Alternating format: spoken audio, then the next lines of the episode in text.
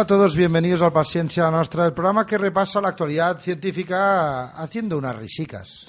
En Clave de Humor, edición 16, hoy, último programa del mes de marzo. Ya ha llegado la primavera, el despelote, las orgías, lo, lo típico de estas, de estas fechas. Yo solo de momento he visto la primavera. ¿Sí? Sí, el despelote y las orgías no... Todo llegará, todo, todo llegará. Somos Daniel Arbós y Marius Belles en la dirección y presentación. ¿Todo llegará? ¿Tú sabes cuánto hace que espero la orgía? Ya, esto de todo llegará. Oye, pues no, hay cosas que no Tuve llegan. un momento en mi juventud que me dijeron de ir a una orgía. Y nos giñamos. Es lo que tiene, y luego te arrepientes. Nos hicimos popó. Luego todo es... Porque creíamos en el amor. ¿Sabes? Qué tontos éramos cuando éramos jóvenes. Venga. Eh, ya sabéis que nos podéis decir cosas bonitas en paciencia la nuestra arroba gmail.com en Facebook, Twitter y el blog www.paciencialanostra.blogspot.com Esto es lo que, lo que hizo un oyente, Pera García, que se puso en contacto con nosotros para decirnos interferometría holográfica. Interferometría holográfica. Pera es investigador de la Universidad de Alicante y este es el nombre de la técnica que utiliza. Él va a trabajar y utiliza la interferometría holográfica. ¿Tus pechos son reales o es un holograma? Es una interferometría holográfica, es lo que usted diría, ¿eh? Limpia. Sí, sí, he estado practicando. Ahora que se está hablando tanto de la inflación cósmica, no sé. Sí, la he inflación estado cósmica. probando una frase en la discoteca. Así, a ver, ¿cuál? Nena, ¿quieres ver una inflación cósmica? ¿Y le ha funcionado? De momento no, de momento no, pero cuando me ponga en modo B, cuando la, la, la polarización en modo B, ya sabéis. Lo, Claro, ahora está haciendo la polarización en modo A, pero al día que cambie a modo B, bueno, la cosa será tremenda. Bueno, recordamos que el Pere es responsable de un programa de ciencia en catalán en Cabiló Radio, una radio del pueblo de la Sella, en Alicante, y él nos ha dicho esto, interferometría holográfica. Decidnos cosas bonitas como estas. Venga, oyentes, animaros. Ciencia y humor puede parecer una combinación extraña. Pero biología y Ana Obregón también, y ahí está. Paciencia. La nostra.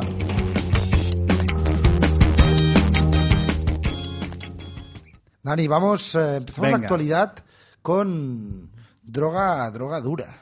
O sea, no empezamos con unos porritos y unas No, no, cervecitas. No, vamos directamente- directo a Heroína. heroína o crack o todo mezclado. Que ahora la gente se lo mete todo por la vena. El, el pegamento, todo, todo, todo ahí junto que sube. Casi sube más. Lo que más la peta de la ciencia.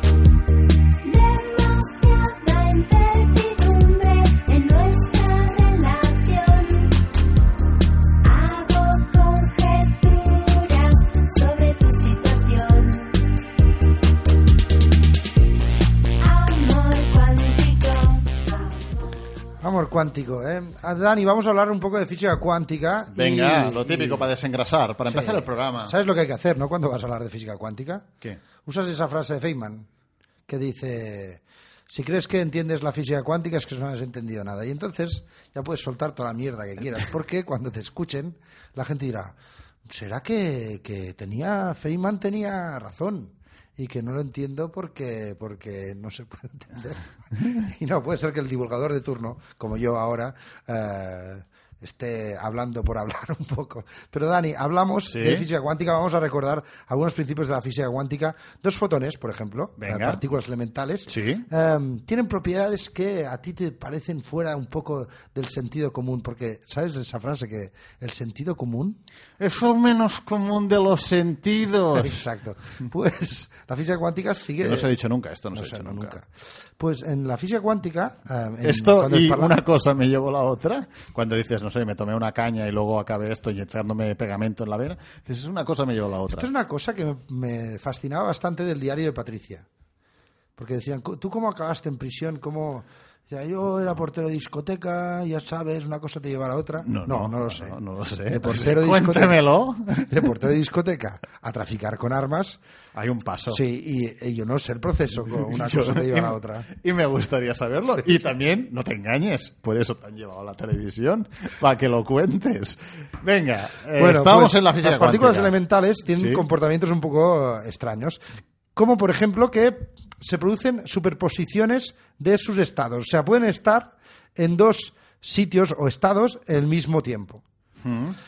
Además, también estas partículas pueden estar entrelazadas dos a dos. O sea que tú cambias el estado de una e instantáneamente afecta a otra. Esto, la cuántica tiene esto. ¿Para qué podría servir esto? Primero, estos diferentes estados en los que pueden estar las partículas nos permitiría hacer ordenadores cuánticos que serían más rápidos. Y justamente podríamos hacer sistemas que cuando cambia uno, el otro pasa de un 0 a 1. Esto es lo que se llama un qubit.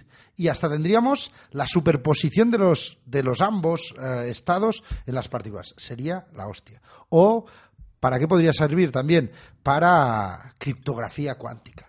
Criptografía cuántica. Tú eh, eh, encriptas un mensaje Sí. y lo haces con fotones entrelazados. Si alguien te espía y observa uno, ¿qué le pasa al otro?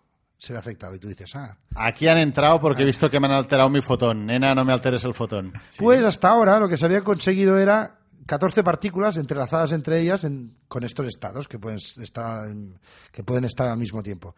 Y en la Universidad Autónoma de Barcelona, un equipo de investigadores ha conseguido 103 estados con dos partículas diferentes. O sea, no está superpuesto Sí. uno o cero. Hay 103 posibilidades, dependiendo de su fase, su momento angular, la intensidad del fotón. Produce 103 fra- fases. Es como el gato de Rodinger, ¿sabes? Que siempre Sí. se dice que está eh, vivo o muerto, el mismo tiempo. Pues, no, un poco. Un poco vivo, un, Un poco, poco más vivo, muerto, un poco... Por cierto, Adolfo Suárez Sí, era un dos Suárez de- días. un Suárez de, de Rodinger. Sí, sí, Se ha dicho siempre. dos días que no estaba ni vivo ni muerto. Todo nuestro respeto. Pues eh, también tuvo sus Suárez. estados, primero era franquista, luego presidente. Bueno, to- to- la gente cambia de estado. pues todo es superpuesto. Toda la vez. 103 posibilidades. Esto permitiría hacer eh, encriptar eh, mucho más efectivamente o con más posibilidades y además hacer ordenadores eh, de la hostia. Pues oye, seguiremos, seguiremos todo el tema de la Yo he cuántica. estado, he estado practicando con los qubits, con ¿Sí? partículas entrelazadas. Yo no lo veo, ¿eh? Perdone he que le comprado- diga, pero yo no lo veo a usted eh, ni qubits ni, ni nada. Me he comprado ¿Sí? dos hamsters y los he entrelazado. ¿Usted ha entrelazado dos hámsters? Sí. ¿Y cómo lo ha hecho? A ver, cuénteme, ¿qué ha hecho? Uno se llama Bill y el otro Bo. Porque son hobbits, no qubits.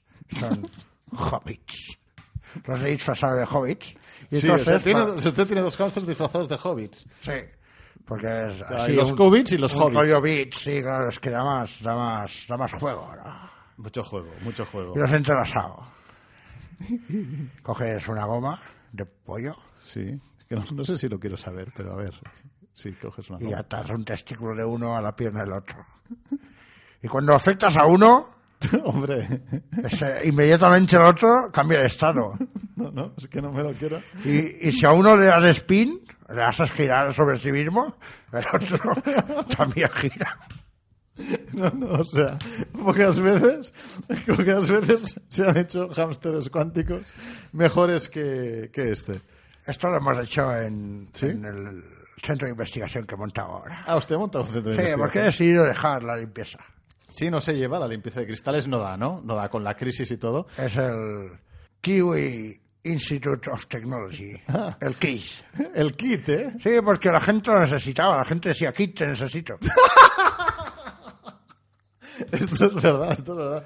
Hermanos, Sobre todo David eh, Hasselhoff, que estuvo hace poco en España. hermanos, Sí, estamos hablando sí, de física cuántica. correcto, charlatán. Usted es un charlatán, recordemos. Estamos entrelazados con todas las partículas del universo, Ay. porque en el inicio todos estamos juntos. Sí, Y nuestra conciencia puede alterar los estados de las otras partículas. No, no, con no. nuestra conciencia podemos curarnos, es la medicina cuántica. Hombre, medicina cuántica, ya tardaba en decirlo. Para eso hemos montado Sí. un hospital cuántico. Un hospital cuántico. Caray. ¿Dónde está? No lo sabemos. Está en más de un sitio a la vez. Claro, está superpuesto. Tenemos diferentes métodos de cura. Primero tienes que esperarte un rato en la sala. En la sala se llama Schrödinger, porque te esperas un rato de Schrödinger. El rato de Rodinger, está muy bien. Está muy la primera cura que hacemos, bien. cogemos la mano del paciente Sí, sí. Y hacemos sana, sana, culito de gato de Schrödinger. Segundo, si el paciente Sí. está entre la vida y la muerte, lo ponemos en una caja, lo tiramos a una cuneta Y ya está. y cuando lo abran, alguien que lo encuentre sabrá si está vivo o muerto. Muy, muy saludable su hospital, ¿eh?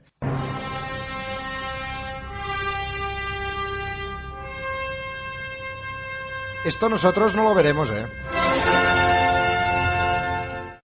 Puede ser, puede ser que no lo veamos, no lo sabemos. Eh, científicos del MIT, mm, del MIT, no del KIT, del MIT, pues han, han anunciado que, han- que, que están creando materiales Aficionados, son los aficionados. materiales vivientes. A ver, ellos se inspiran en materiales naturales como el hueso. ¿Qué, qué es el hueso? Pues combina minerales y sustancias como, como células vivas.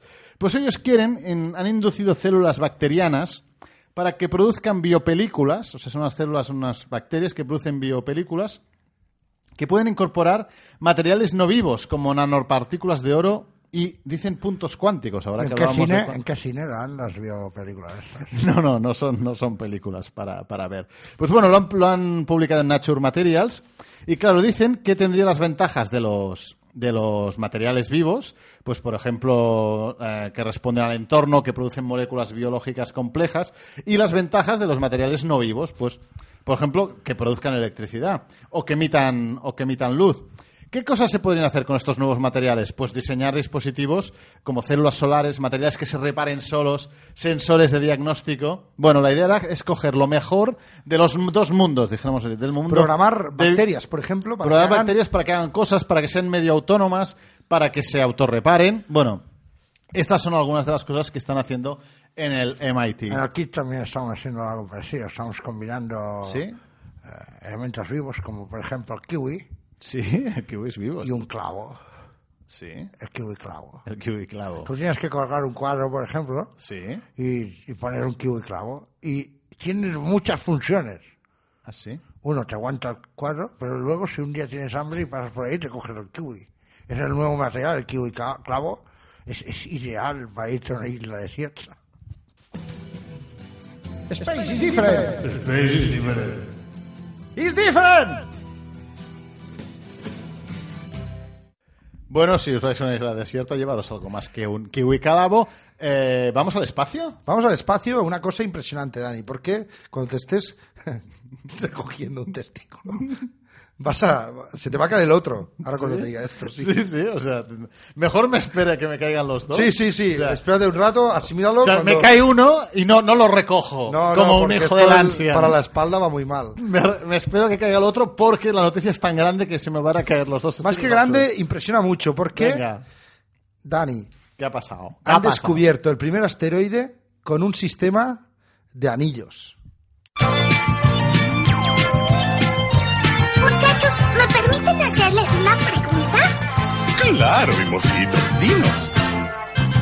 ¿Dónde están los asteroides? ¿Dónde están los asteroides? ¿Dónde están los asteroides? ¿Los asteroides dónde están? Él quiere saber dónde están los asteroides flotando en el espacio del sistema solar. Él quiere saber dónde están los Eh, Ah, gran pregunta que se hacía Mimosito, ¿eh? Sí, Mimosito se preguntaba dónde están los asteroides, pero Mimosito no se podía imaginar, porque Mimosito ya se le nota que muy listo. A ver, Mimosito tiene una voz.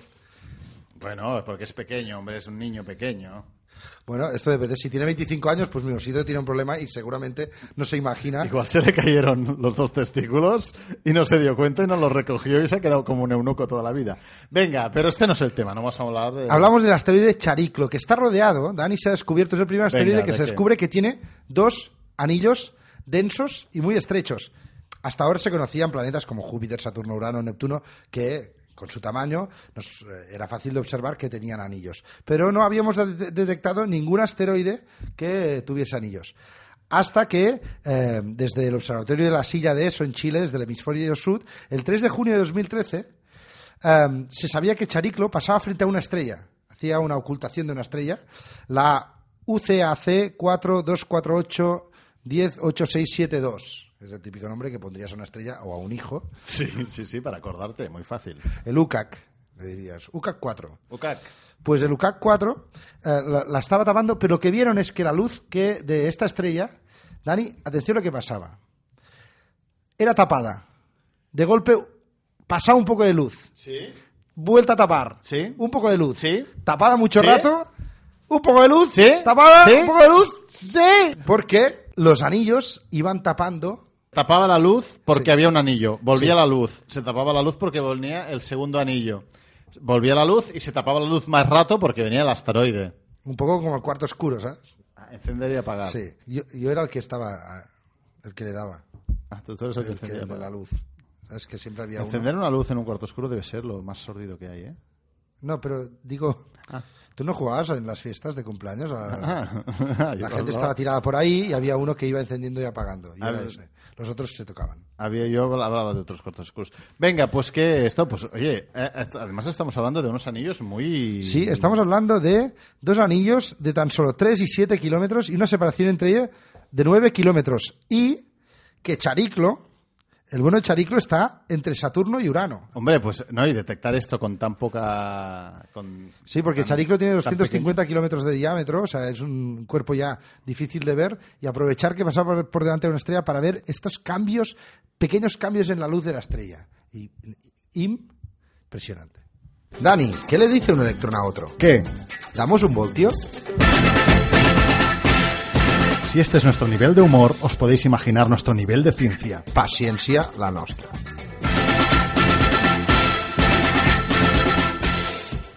Nosotros somos hombres del Renacimiento, nos gusta todo, las artes, la literatura, la poesía, oh, eh, paloma blanca de cuello liso, pero también la ciencia y todo esto. Entonces hemos encontrado una noticia que lo une todo, porque habla de ciencia, habla de meteorología en este caso, y habla de pintura, del noble arte de pintar.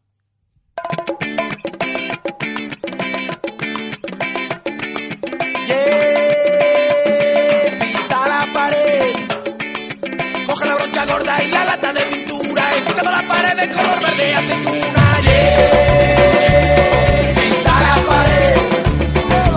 Con la brocha gorda y la lata de pintura y pinta por debajo Y vigila cuando vayas al corte inglés no se te caigan 15 kilos de pintura en el pasadillo. Esto se tendría que explicar, porque tú, Mario, tuviste un percance en el corte inglés, ¿no? Sí, que un- muchos oyentes sí. no sabrán. No, no. Eh, ¿Qué te pasó? Cuéntanos. se re- resbalóse un, un pote de 15 kilos de pintura. Tú estabas en el corte inglés un Sí, día y cuando fuiste, iba a tú pagar- ta- un día estabas en tu casa y dijiste, tengo que pintar. Hoy falta aquí... Falta luz, voy a Sí. pintar. Y fuiste al Corte Más Inglés. luz, dije, como Goethe. Más luz. Y luego dices, Voy al Goethe, corte inglés. me has hecho daño, Goethe. Que es lo único que estaba abierto ese día porque decidí Era un pintar. festivo, era un sí, era un festivo. Creo que era 20 o 26 de diciembre o no sé qué era. Una cosa de estas. Bueno, Y fui y era lo único que estaba abierto. compraste un pote de pintura Resbalóse la, el pote y rompióse. y rompióse. Con, mm, y entonces, eh, eh, ¿tú quedaste impregnado de pintura? Eh, yo tenía kilos de pintura, uno, cinco en cada pie. Lo peor es que el, el hombre que no tenía ninguna culpa que iba delante mío también tenía sus correspondientes eh, cinco. Y Ah, Entonces ya está, no se me ha hecho nada más, ¿no? Cinco tú, diez tú y cinco él. todo. Ya está, No, pero vino, todo. tengo entendido que vino un experto, un Sí, señor sí, lobo. Llamaron al señor Lobo. ¿Corte inglés? Que venga el señor Lobo. Dijeron Juan, creo, pero Debe yo sé, la yo contraseña. sé que Juan De cuando percal gordo, cuando dicen Juan. Con- yo creo que era la J, tenía una deja de Juan, que era...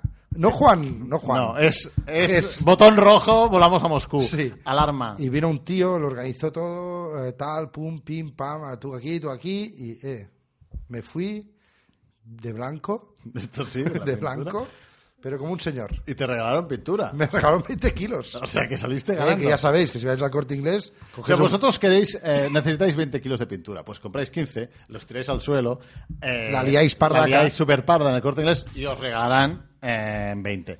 Venga, eh, aparte, después de estamos este, con- hablando de pintura. después de este consejo, un estudio, un estudio curioso que han hecho en Grecia. El autor principal es Christos Cerefos, profesor de física atmosférica, y han analizado fotos digitales en alta calidad de Yo cuadros. cono- conozco a, a Cerefos. Sí, usted conoce al, Sí, al ahora que es primavera se pone una flor. Es un Cerefos en flor. Cerefos en flor, ¿eh? Bueno, pues han analizado fotos de cuadros que muestran que, es- que muestran sobre todo puestas de sol y son cuadros que se pintaron entre el año 1500 y el año 2000. Que este periodo incluye más de 50 grandes erupciones volcánicas en todo el mundo. Entonces han visto que hay una correspondencia de cuándo se pintó el cuadro, cuándo se pintó la, puesta de sol, con, las, con si había erupciones, las tonalidades y todo eran diferentes. Por ejemplo, las proporciones de rojo y verde se correlacionan bien con la cantidad de aerosoles volcánicos en la atmósfera. O sea, por ejemplo, un caso que estudiaron era el pintor Turner, que era un artista británico que pintó impresionantes puestas de sol. El tatarabuelo de Tina. sí, la, muerte- el tatarabuelo de, tatarabuelo de Tina Turner. Pues el señor Turner eh, pintó impresionantes puestas de sol. Eh, él- Pintor realista que... Sí, sí. Que él, por ejemplo, en la época en que estalló el volcán Tambora, que este entró en erupción en el año 1815 y permitió que pintores de toda Europa mm, vieran colores cambiantes en el cielo durante casi tres años. O sea, se reflejan las pinturas. Sí, la ceniza volcánica y el gas arrojado en la atmósfera de, de grandes erupciones viajan por todo el mundo, modifican las... No, no puede ser un bajón de Turner. No, no es que Turner dijera, hostia. No, no, sino que realmente había más aerosoles y esto hizo que las, que las puestas de sol fueran mucho más espectaculares y los pintores de la época, los pintores impresionistas, claro, no le pidáis a Miró que pintara, o a Picasso que pintara un cuadro a- así. Hombre, miró, Picasso. ¿eh? ¿Qué? ¿También tiene algo que decir de y de Sí, yo Picasso? los conocí. Estuve, yo es que he estado mucho, muy involucrado con toda la, la vanguardia del arte, el, Ah, mun- ¿sí?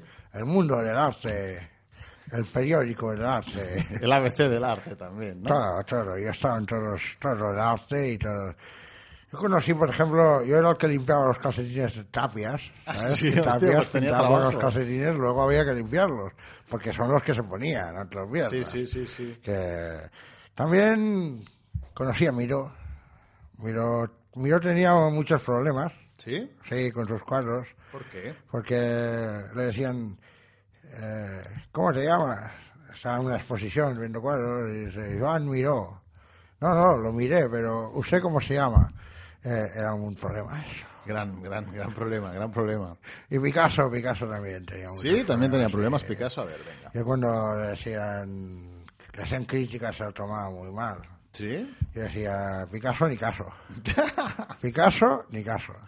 Bueno, O luego decía, que hay entre tres y cuatro casos en Picasso. El Picasso del número pi, muy bien. Bueno, cuando veáis una de estas impresionantes puestas de sol de Turner, pensad que el volcán que la originó, el Tambora, causó la muerte directa de unas 10.000 personas, más 60.000 que fallecieron después por hambre y enfermedades durante el denominado os empieza a interesar Turner. invierno, invierno volcánico. O sea que el Turner, claro, él no lo sabía, que esos cielos tan espectaculares estaban forjados en la tristeza, en la tragedia, en la desgracia.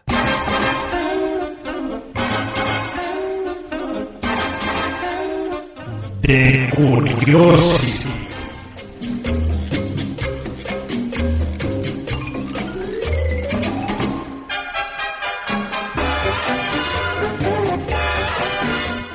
De Dani. Una curiosidad, porque es una noticia que ha salido, pero más que nada es una curiosidad. ¿Podrías conducir tan rápido como para que las cámaras de velocidad no te pillasen? No, porque tengo un Seat Ibiza que va más lento que las abuelas con el carro de la compra.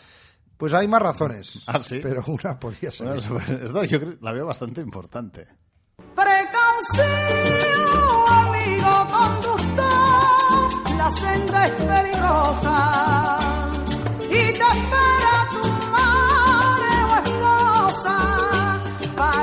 Creo que no da calma espiritual esta canción. Tú vas conduciendo, Y dices, adiós, mundo cruel. cuneta para abajo, ya está.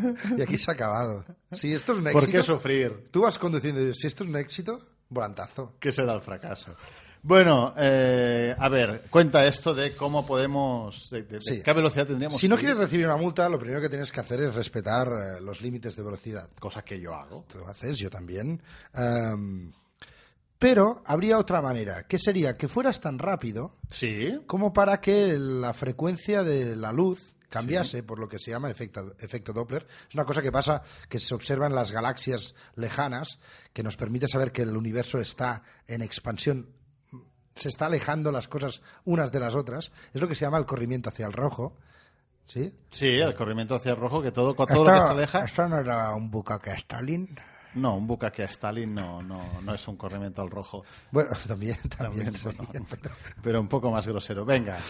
Pues, pues la cosa es que tú podrías ir a suficiente velocidad, alejarte Sí. a suficiente velocidad de un radar que detectase la, la franja de lo visible, como para cambiar la frecuencia de esta luz y que el radar no captase esa frecuencia. Caray. Y unos eh, estudiantes de la Universidad de Leicester Estaban tomando unas cervecitas sí, y, y, dijeron, empezaron a hacer el, el, el tontaina y "Va, Tienes calcu- que ir muy rápido, ¿eh? Sí, tendrías que ir, Dani, para salir del visible. ¿A cuánto tendríamos Más que que? Forrest, ¿eh? ¿Sí? Tendrías que ir a 53 millones de metros por segundo. 191 millones de kilómetros por hora. O sea, que una sexta parte de la velocidad de la luz. Te recuerdo, por si alguien dice, no, porque algún día llegaremos. Mm. Te recuerdo que el objeto más rápido hecho por el hombre, que es la sonda Helios, solo viaja a uno partido por 5.000, o sea, la 5.000ésima parte de la velocidad de la luz. Por lo O sea tanto- que no es posible actualmente. pero bueno, con- es una cosa para explicar el efecto Doppler, un, hacer un... Un jiji, jaja. jaja. Muy bien, pues. Hermanos. ¿Qué pasa? También tengo algo que decir de lo del corrimiento al rojo. Almas gemelas. Qué pesado, sí, almas gemelas. Hay cámaras, radares, Sí, nos están controlando. sí, gran hermano. El. Club Bilderberg, Hombre, el Club Bilderberg. Tardaba en salir el Club Bilderberg. por todos sitios. Hay que hacer la revolución. Hay que evitar que nos vean. Hay que acabar con este sistema opresor. Ah, sí, ¿y usted. Por eso tenemos el kit Libertad Definitiva. Kit Libertad Definitiva. Por un precio módico, A ver. 200 euros. Hombre, barato, barato. Tenemos Sí. una tela para que te tapes todo y no te vean. Y además, Lo veo un poco cutre, pero bueno. te regalamos un explosivo Sí. para cuando veas una cámara. La revientes. Esto es un poco. Esto no. no Se vende en la página Sí. 3 W Atención. burcaminas.com. Burka de la, de la ropa. Claro, claro, para, para taparte todo. El burcaminas. Qué mejor que un, que un burka para taparte todo. Qué práctico, además. No, no, o sea, yo estoy por comprármelo in- inmediatamente. What the fuck? What the fuck? What the fuck? What the fuck? What the fuck? What the fuck, man? Acabamos con una noticia que todo el mundo se está preguntando en sus casas. ¿Las cabras tienen gran memoria a largo plazo o no?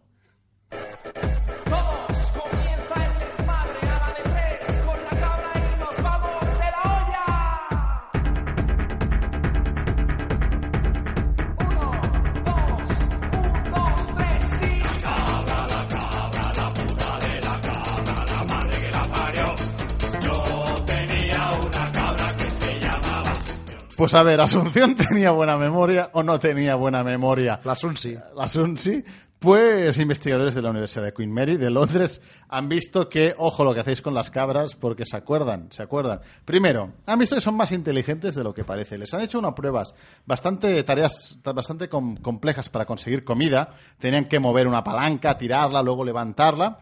Y que, después de muchas pruebas, lo conseguían. O sea, realmente conseguían eh, recuperar la comida de, una caja eh, moviendo como dos engranajes. Pero no solo esto, sino que estas cabras entrenadas, al cabo de casi un año, les hacían. Así, una cabra. Les hacían. Les ponían a poner el mismo reto y se acordaban. Se acordaban de cómo lo habían hecho la primera vez. Tienen, o sea, que, que mantienen la memoria mucho tiempo. Lo que sí que han visto también es que no aprenden de otras. O sea, las cabras les hacían la prueba y algunas podían ver cómo sus compañeras lo hacían. Y no aprendían. O sea, luego tardaban lo mismo que si no lo hubiesen visto nunca. Pero en cambio tienen mucha memoria que, eh, según los investigadores que lideran el trabajo, esto explicaría eh, su habilidad para adaptarse a ambientes hostiles. Las cabras a veces viven en zonas montañosas, eh, bueno, difíciles, con frío, con poco alimento. Y bueno, han visto que realmente son inteligentes, tienen buena memoria y que como no aprenden, de no necesitan aprender de los demás, sino que son más autónomas, bueno, esto les daría una ventaja competitiva. O sea que... ¿Se acuerdan? Eso es lo que has hecho. Sí, o sea, si usted se ha portado mal con una cabra que no le quiero preguntar, pues se acordaría. Era por amor. Era por amor. Bueno, Bueno, Dani, que ahora eh, podemos cantar ya tranquilamente esta canción. Buscando en el baúl de los recuerdos. Ve. Cualquier tiempo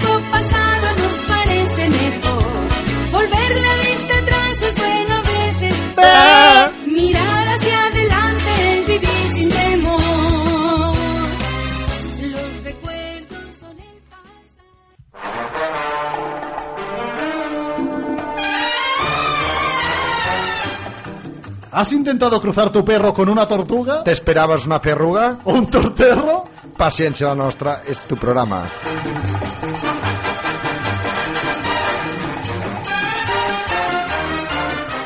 Paciencia. La nostra.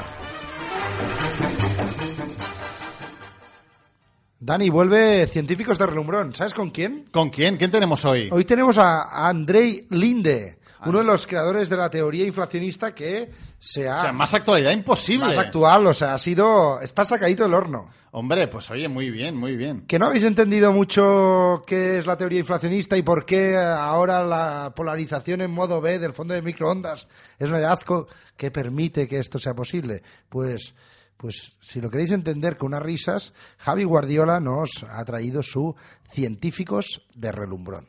Confusion.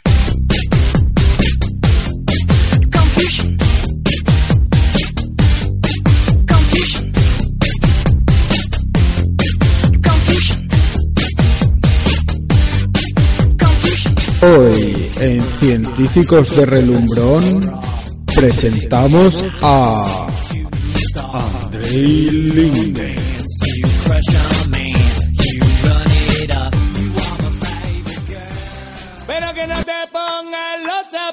Con la media colorada. Hola, soy Andrei Linde. Quería contaros el alegrón que me dieron esta semana pasada. Madre mía, qué alegría. Aunque mi mujer sí se puso contenta. Esta mujercica mía le dice el 5 sigma y lo flipa, como es, la verdad. El caso es que vino un chinico a darme una alegría, que habían encontrado los modos B en el fondo cósmico de microondas, tal y como predecía mi teoría. Yo los había llamado modos A y modos B, pero me dijeron que ya estaba pillado, así que les llamé modos E y B. Vamos, que se confirma mi teoría de la inflación. Y quién sabe si alguna vez podremos encontrar el inflatón. El caso es que parece que nuestro universo proviene de una deceleración en la expansión del vacío primordial. Una locura, vamos, un locurón. Te lo puedes imaginar de muchas formas, pero mi mujer tiene una muy buena, de la que siempre estamos haciendo chistes. Mi mujer lo compara con las medias. Tú estiras las medias, pero si lo estiras muy rápido puede haber sitios donde se vaya un punto. Y ala, agujero que te crió. Pues esos agujeros serían la formación de un universo al pararse la expansión del vacío, representado por las medias, claro. Y la energía necesaria para frenar esa aceleración sería la que daría lugar a la materia y a la energía que observamos en forma de estrella, galaxias y todas esas cosicas. Además, si se crea otro agujero no tendrá relación con el anterior y no tiene por qué ser igual. Tú ya te puedes imaginar lo que quieras. Todo esto se ha medido en el polo sur que hace frío, pero para fríos los detectores. Los detectores están congelados a más de menos 270 grados centígrados. Vamos, en estado superconductor. Lo que hacen los fotones provenientes del fondo cósmico los calientan un poco y esto es lo que detectan. Y lo que han detectado es una especie de remolinos en la polarización de la luz del fondo cósmico, que aparte de demostrar las ondas gravitacionales que se formaron por la rápida aceleración y deceleración sufrida en los primeros instantes del universo, es una posible prueba de que la gravedad debe estar cuantizada y cumplir con los deseos de la física cuántica. Que ya va siendo hora, que la gravedad lleva mucho tiempo yendo a su bola sin hacer caso de la física moderna. Pero vamos, Aún falta que se confirme con alguna otra observación como la del telescopio Planck. Pero yo ya les he dado mi móvil a los del Nobel, para que en caso de que se confirme me manden un WhatsApp para ver si me dan el premio o no. Espero que no me manden un mensaje con la mierdecica esa con ojos, que estaría gracioso, pero sería que no me lo dan.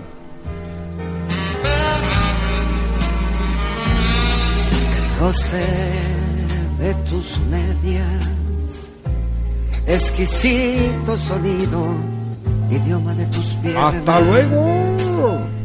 Aceleran el ritmo de mi respiración, de pulso y corazón, al sentarme frente a ti.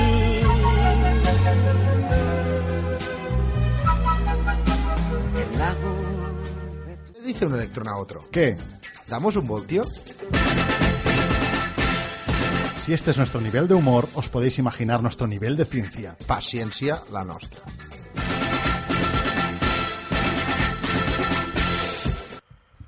O sea, sé que el principio del universo es como una media, ¿eh? Como una media, sí, se podría decir así. ¿Pero media o panty? Bueno, es, no, no, esto no No, es el porque es muy diferente. ¿Sí? Sí.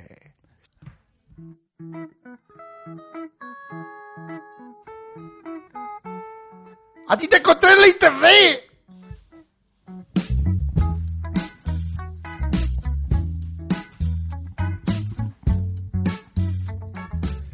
Pues ya estamos en la parte final del programa, con, siempre con recomendaciones de cosas chulas que hay en Internet. Hoy podcast, Dari. Hoy recomendamos podcast, muy bien. Pues venga, ¿qué, qué Pues podcast? empezamos con una recomendación que nos hizo Maitecicleta.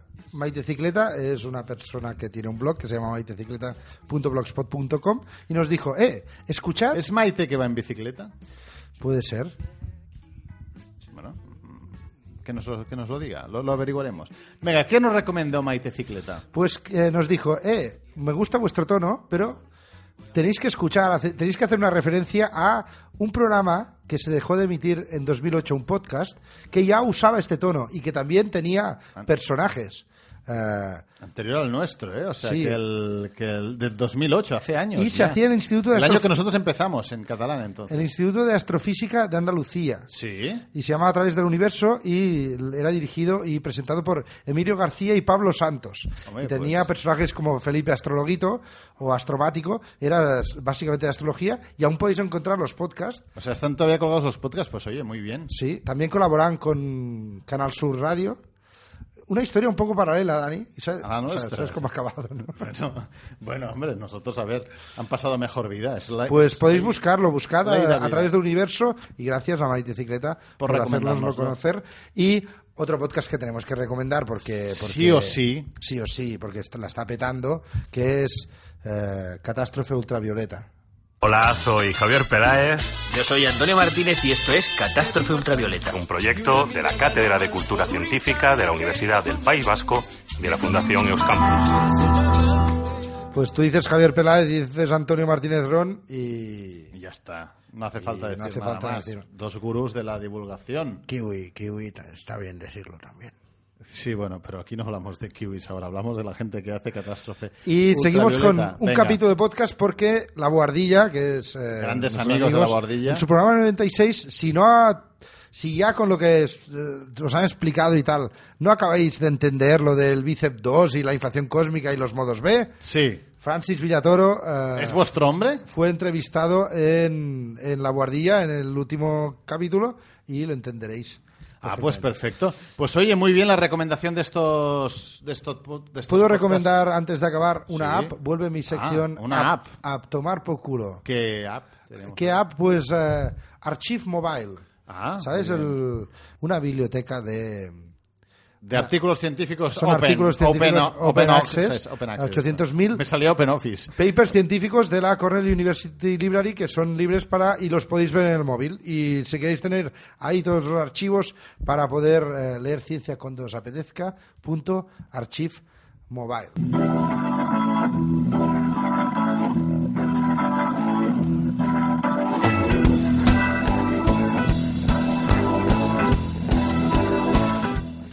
Pues ahora sí que ya acabamos el programa y como no, acabamos con chistes que tengo. Hoy tenemos unos cuantos, ¿no? Sí, porque el tema cabras, Dani.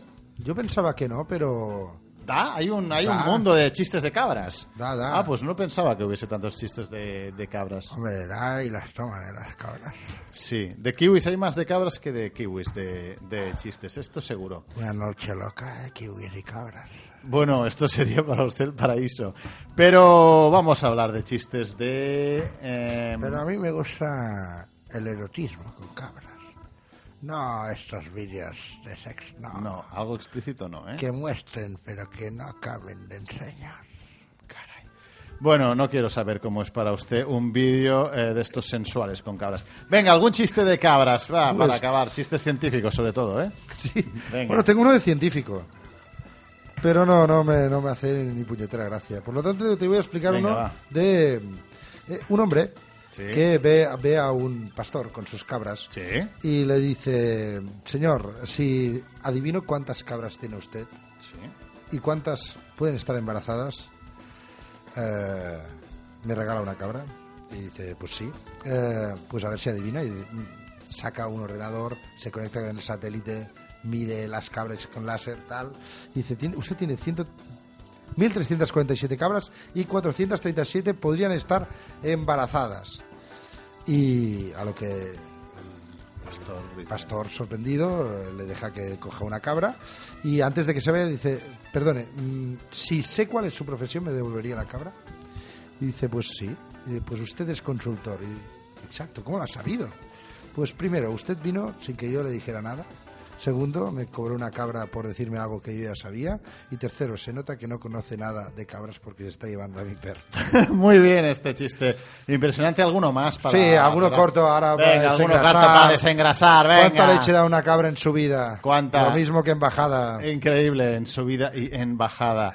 Eh, en una zona rural, un turista se acerca a un hombre que está amamantando a un pequeño cabrito recién nacido y, y con voz melosa le dice, ¿me deja acariciarlo? Y dije, sí, espere que deje el bicho un momento. Y- Muy bien, me ha gustado mucho. Un borracho. Es que Venga. el tema cabras, un borracho. Sí. Se planta delante de un bar y empieza, ¡Ramera, cabrona, sal ya! Y sale una mujer y dice, a ver, le he dicho mil veces que me llamo Ramona y soy cabrera. Muy bien, pues hasta aquí. eh, Son muy malos, pero es lo que Hasta hay, aquí ¿eh? los chistes de cabras de hoy. Sí, sí. Pues aquí lo dejamos, ya lo sabéis, dentro de 15 días, un poco más. Muchachos, ¿me permiten hacerles una pregunta? Claro, mimosito. Dinos. ¿Dónde están los asteroides?